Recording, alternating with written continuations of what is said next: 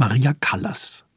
Sie knallte in meine Ohren aus einem Radio, aus einer Autoanlage, mit einer süßen wie wilden Cabaletta, mit wahnwitzigen Glissandi, gestochenen Koloraturen und nadelfeinen Spitzentönen. Doch hinter dem Schönklang lauerte auch Leiden, Kampf und Melancholie. Das fühlte ich.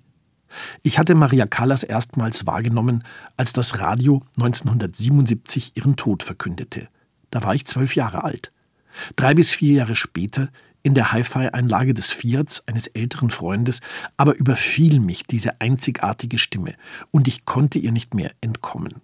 Zumal es mir völlig unbekannte Musik war. Ah, non giunge uman pensiero. Die Schlussarie der nachtwandelnden Amina aus Bellinis La Sonnambula.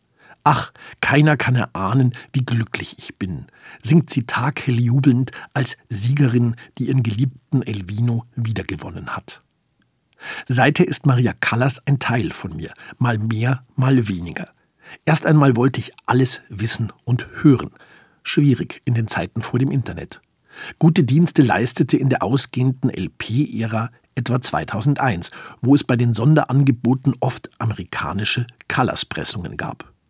Oder ich fand John Ardoins wunderbares Buch Maria Callas und ihr Vermächtnis, in dem aber auch jede Aufnahme und jeder festgehaltene Callas Live-Auftritt analysiert wird. Danach machte ich mich auf die Jagd nach den entsprechenden Schwarzpressungen.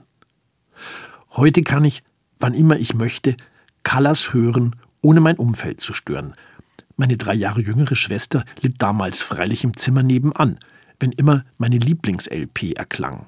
Maria Callas singt Wahnsinnsszenen. Und wahnsinnig im besten Sinne ist ihre Stimme für mich bis heute.